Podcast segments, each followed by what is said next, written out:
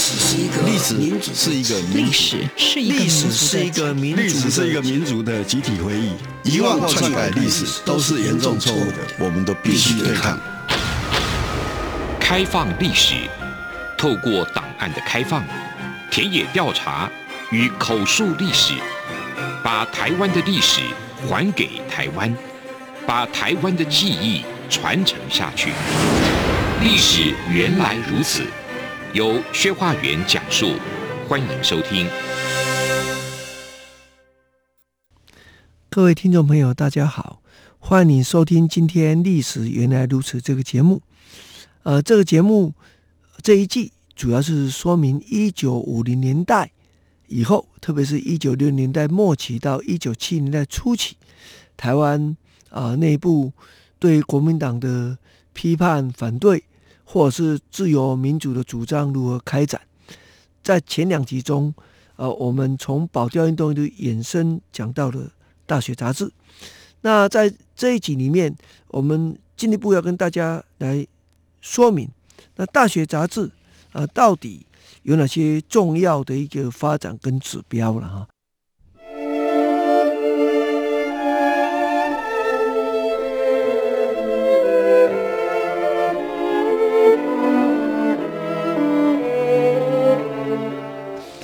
既然讲到人，所以应该最早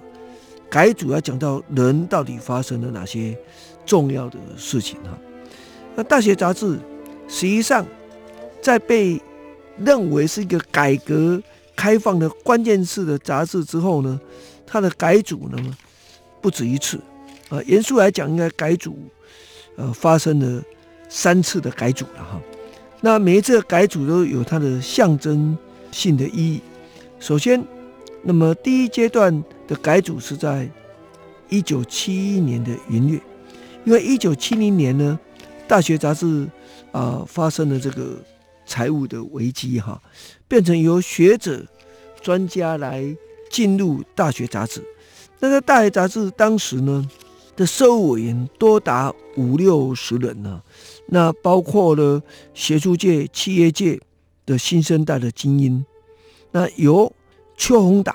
啊，这研究国际法那个邱宏达担任名誉社长，陈少廷啊，他是台大政治系。研究所出身的担任社长，那杨国枢是台大外心理系很重要的教授，担任编辑委员会的召集人，后来改职为总编辑。从这个角度来看，就是蛮有趣的一件事情了哈。因为陈少廷实际上在之前就因为跟国民党关系，导致他呃属于不是那么受欢迎的人物之一了。啊他甚至遭相当程度的一定程度的政治迫害。那我个人知道陈少廷先跟着反对运动的渊源，是因为去做了口述历史，发现跟殷海光先生相关的人物的口述历史，呃，特别是比较跟政治有关系的人，都讲到说，哦，殷海光说有一个不错的台湾人叫做陈少廷，你要不要认认识认识一下这样？啊，他们当然后来大部分的人也没有机会认识陈少廷，但是你就可以发现说，哦，那陈少廷是当时就受到了殷海光的注意哈。那当时这个状况里面，呃，因为有这样的一个这样的改革，当然代表着一个新的气氛。这气氛里面，学者专家的比重很清楚的有，那又有海外的归国学人，又有后来跟国民党这个整个。党部服务的人员在里面，所以这个这样串联，配合当时蒋经国即将接班那个氛围啊，我想这是一个关键的的事情。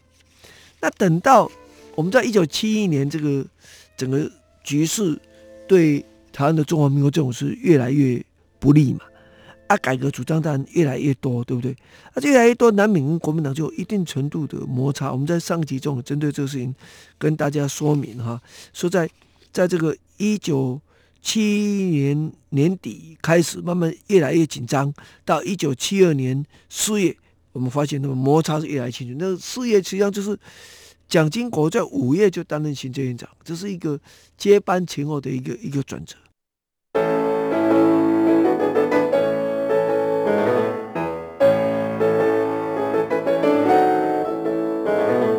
可是我们就发现很有趣啊。在这个一九七二年的年初啊，那个社务委员的人数大幅的增加，从五十七位增加到一百零二名，其中包括当时在国内的八十五名，还有在国外的十七名，那么多数都拥有博士跟硕士的学位，那可以说是国内外年轻知识分子的一时之选了。所以，我们以后陆续再介绍他们的这个言论等等。啊，在上一集的最后，我们也跟大家报告到，说对国民党来讲，他就等于是要大学杂志表态嘛，看你是不是要把张俊宏这些比较，哎，反对当时慢跟党外，或者党外比较接近的人离开大学杂志，那这样大学杂志可以继续，啊，或者说大家杂志就停刊。那当时的结果就选择的是，啊，就是张俊宏他们兄弟离开大学杂志，那么大爱杂志的再改组啊，呃，再改组以后，当然对当时来讲，国民党呃是蛮肯定的。我们上一集针对这一点跟大家说明，所以大学杂志发展的三个阶段哈。那在大爱杂志里面，我们讲到说，在一九七二年的。四月开始进入摩擦，在五月以后，蒋经国接任，那这到国民党内部有权力的转型等等。那对大爱杂志的发展方向很清楚，大爱杂志改革越来越多，要求越来越多，国民党是越来越紧缩，这方向刚好颠倒。这种情形之下，摩擦自然在所难免。啊，这种情形之下，原来里面的人，那么他的政治的发展或自己的选择就会不一样。譬如说，像。关中、魏庸、李宗贵，呃，或者是邱宏达，他们变成当时呃国民党当局提拔的青年才俊哈，他们大部分也都有海外留学的背景，或者借调，或者到党政机关专职，啊，有的呢就被纳入成党政的上层结构的成员，虽然仍然。会讲一些改革的主张，但一旦变成了正式的政府党政机关的成员，那他对政策的辩护就变成是他重要的一个工作嘛。那第二个是留在学术界发展的，譬如说杨国枢，后来也到中医院，金神宝啊，王文新啊，张论书等人，啊，他们后来里面有不少人就继续。在大学杂志结束后，知道中国论坛啊，继续发表他们的言论啊，代表的学院学院里面某种程度比较自由派或自由主义思想这样的的主张。另外，最后一种人就是投入反对运动，或者投入公职选举。那这里面有有没有有点不一样？是有一点不一样。譬如许信良，他最早投入公职选举，是国民党的候选人吧。后来当了国民党的省议员嘛，他是后来到了一九七七年那个大选，那个五项公职人员选举，他选择要选桃园县的县长脱党，才跟国民党进一步的冲突啊，所以啊这是一件，但是实际上他在省议会的言论就已经引起很多国民党的不满，那那是另外一件事情了哈。那有的就变成国民党的批判者，譬如说在一九七四年一月，我们讲说那是。这一波改组第三波嘛，那张俊宏离开了大学杂志，他也转而想参加实际政治，但这里面有一些人就会跟当时的党外人士，比如说黄信介啊、康宁祥啊结合，所以在一九七五年才有台湾正路的这个创刊呢、哦，这是一个很重要的事情。那在大学杂志的主要成员里面。台湾精英已经占了相当的比例啊！这在一九五零六零年代的政论杂志中，基本上是没有的现象，所以代表是一个新的发展，代表是战后成长的台籍精英逐渐站上政治言论舞台，不是政治舞台，是政治言论舞台，很重要的一个一个指标了。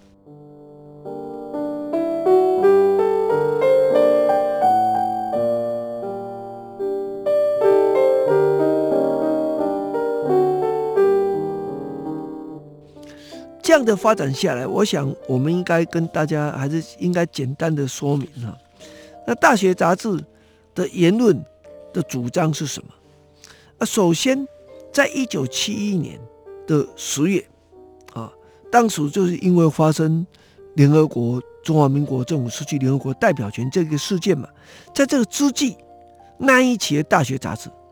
我是认为不是针对联合国代表权的问题，因为很多人事先写嘛。但是那个氛围之下，发表了著名的国事证言。那这篇文章挂名的有十五个人。那这个这个时候，这十五个人有人后来就当了大法官，啊，有人当了大学校长，啊，当了部长。那么有人就在中央研究院扮演重要的角色。那这包括谁呢？杨国书、张俊宏、高准、陈鼓应、许信良、包奕宏、邱宏达。吕俊甫、吴大中、金神宝、孙震、陈少廷、张尚德、张绍文、苏俊雄这十五个人。那为什么特别念这十五个人的名字？我觉得应该大家了解，哎，那时候代表性人物是谁？那以后他们的发展，这些人基本上 Google 全部 Google 得到，你可以了解他们的状况。谷歌大神帮大家解决这个问题。那他们的主张包括什么？基本上来讲哦，有三个很重要的主张。第一个是要革新统治的阶层，进行富民的经济建设，啊，那包括国防外交、外交经费、公营企业、行政机构要节流，这样才可能进行富民的经济建设嘛，啊。第二个要确立法治政治，这包括什么？对行政的制约、制度的建立、司法的独立、健全的立法。改革监察制度等等，这是建立法治政治。第三是要建构多元价值的开放社会。那要怎么样呢？那叫反对思想统一，要求改革教育制度，对情治安全机构的重要批评，要求重视学术自由啊，主张开放对中国道路研究等等。那其中最关键的一件事是什么？就是。中央民意代表的问题，因为当时万年国会不改选呢，从一九四零年末期到一九七零年初期，那经过漫长的二十多年，那你无论是要健全的立法，或者是监察制度的改革等等，都势必要有这样的情形才有可能嘛。所以批评万年国会是一个很重要的一个关键性的状况。那么他认为。当时年轻人没有办法选出他们的代表，老年人投了一次以后也不能投第二次，这是很糟糕的一件事情啊！所以对他们来讲，他们主张这个改革是一个关键的。可是我们也说明，这是直接冲击到国民党很核心的一件事情。当时对这个中央民意代表全面改选最代表性的言论是陈少廷啊，那么他不仅自己据文批评失去代表性的中央民代表，要求国会全面改选，而且更重要的是，他还到台大去跟周道济进行一场辩论，这些都是非常关键的一件事情啊。所以换句话说，我们理解《大学》杂志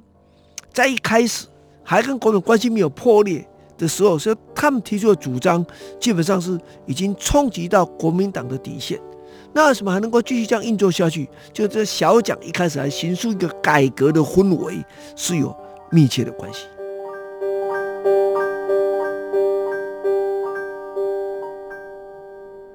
谢谢你收听今天《历史原来如此》这个节目，我们在下一周将继续跟大家来谈《大学》杂志的历史意义。